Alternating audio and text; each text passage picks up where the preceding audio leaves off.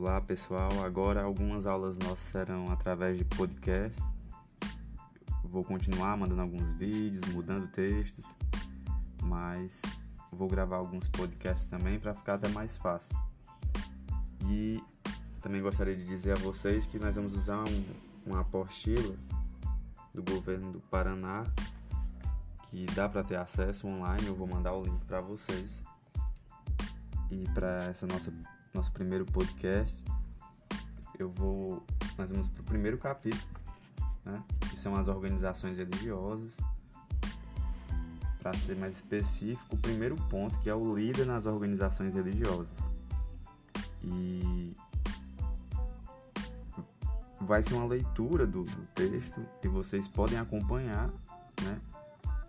Lendo o texto depois que vocês baixarem no celular ou no notebook, não sei onde é que vocês estão tendo acesso, principalmente celular, né? E aí eu vou colocar algumas questões que já tem aqui e que vocês vão ter que responder depois, né? Então, começando, é, o líder nasce, já nasce pronto ou se constrói, né? É um dom ser um líder religioso ou ele é construído historicamente? Quem escolhe esse líder? São as pessoas que escolhem, né? Como ele surge? E aí na primeira página, aqui na página 20, para ser mais preciso, tem a imagem de uma professora, de Buda e do Papa João Paulo II. Então, são três tipos de liderança e, fica essa questão ar: como surgem os líderes? Né? Bem, e aí em seguida vem as questões que vocês vão ter que responder, que são os personagens das figuras acima podem ser considerados líderes? O papel do líder em um grupo social. Qual é o papel de um líder em um grupo social? Como as pessoas se tornam líderes? Qual o papel do líder na organização religiosa? Bem, nós vamos começar aqui a continuar a leitura e a partir dessa leitura e do escrito vocês vão pensar na resposta para essas quatro questões.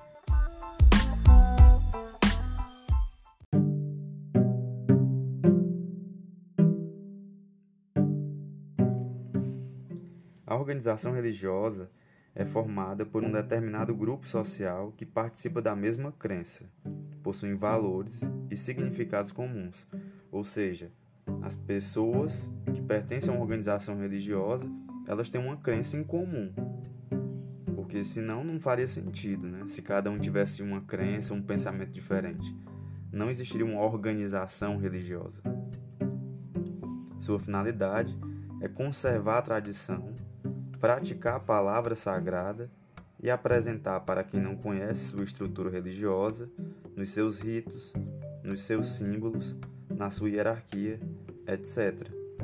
Então, por que, que tem que existir uma organização religiosa? Para que ela se perpetue, para que outras pessoas possam vir a conhecer os, quais são os rituais, como é a estrutura dessa religião, quais são os símbolos dessa religião, como se estrutura a hierarquia dessa religião.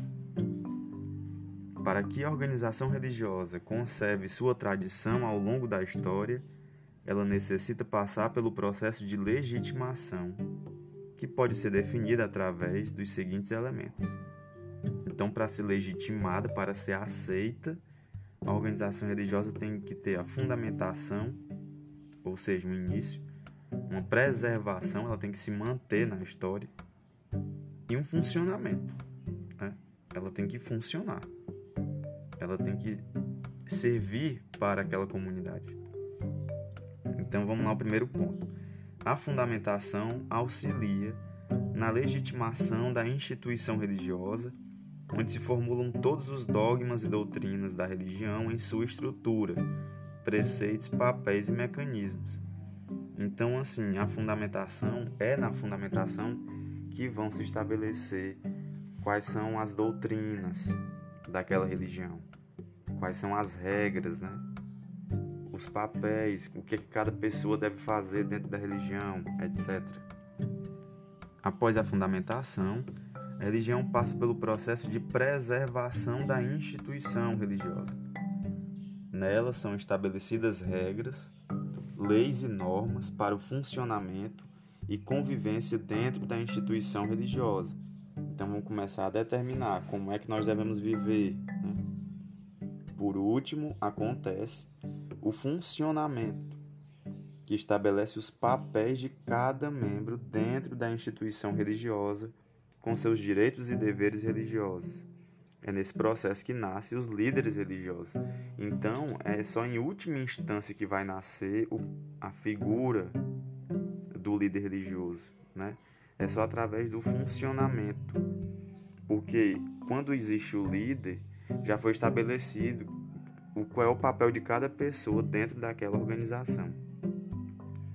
A partir do momento em que é institucionalizada, que vira uma instituição organizada, esses elementos dão significado à organização religiosa, ou seja, a sequência carisma, rotina e instituição permite um percurso possível e comum às religiões que começam a partir do carisma e tornam-se institucionalizados. O que seria o carisma?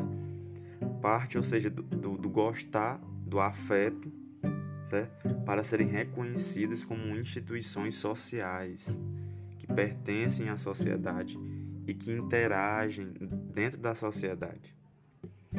E aí tem um pontozinho aqui que é o saiba mais. Institucionalização das religiões segue lado a lado com a institucionalização das culturas, ou seja, tem relação com capacidade dos grupos de codificar significados culturais e fixar papéis sociais, ou seja, a organização religiosa, quando é institucionalizada, reconhecida socialmente, ela pode interferir na vida social, ela pode interferir na cultura de um povo, produzindo nova cultura para aquele povo. Essa capacidade remonta às primeiras formas de organização social da humanidade, quando cria os primeiros códigos de comunicação a começar pelo código linguístico, que propicia a formulação dos mitos de origem e das tradições, e ao mesmo tempo introduz diferenciações entre membros. Então, o nosso modo de se comunicar estabelecido é influenciado por essas religiões, por essas organizações religiosas.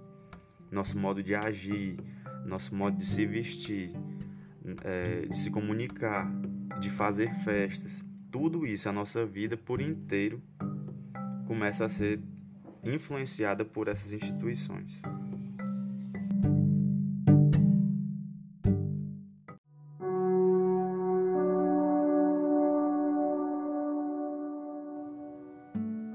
Bem, então para encerrar esse primeiro ponto do primeiro capítulo, nós vamos para esse tópico que é o papel do líder religioso.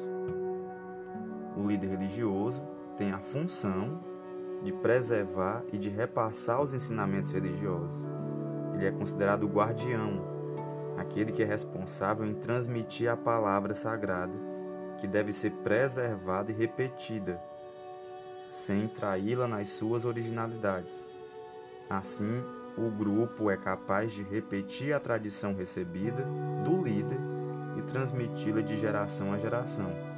Então percebam o quanto é importante o papel do líder religioso. Ele tem que manter, preservar e propagar aquela religião. A partir do momento que algumas pessoas passam a seguir determinado líder religioso e a se identificar com sua mensagem, surgem as religiões propriamente ditas. O líder geralmente apresenta algumas características que são de caráter, então Quais são algumas características do líder religioso? Ele é carismático, tradicional e racional. Ele pode possuir todas ou apenas uma dessas características, ou ainda a combinação dessas três características. Certo? Com o tempo a gente vai falando mais sobre isso. Mas esse foi o nosso primeiro podcast. Agora vocês vão responder essas quatro perguntinhas que tem aqui na página 20, certo? E aí eu fico no aguardo da, da devolutiva, né, da resolução. E então, de vez em quando eu vou gravando esses podcasts, vou continuar mandando uns vídeos, cursos de vez em quando, para que vocês possam ver e conhecer mais as religiões, né? Mas por enquanto vai ser isso. E nós estamos neste capítulo que fala sobre as lideranças religiosas. Abraço.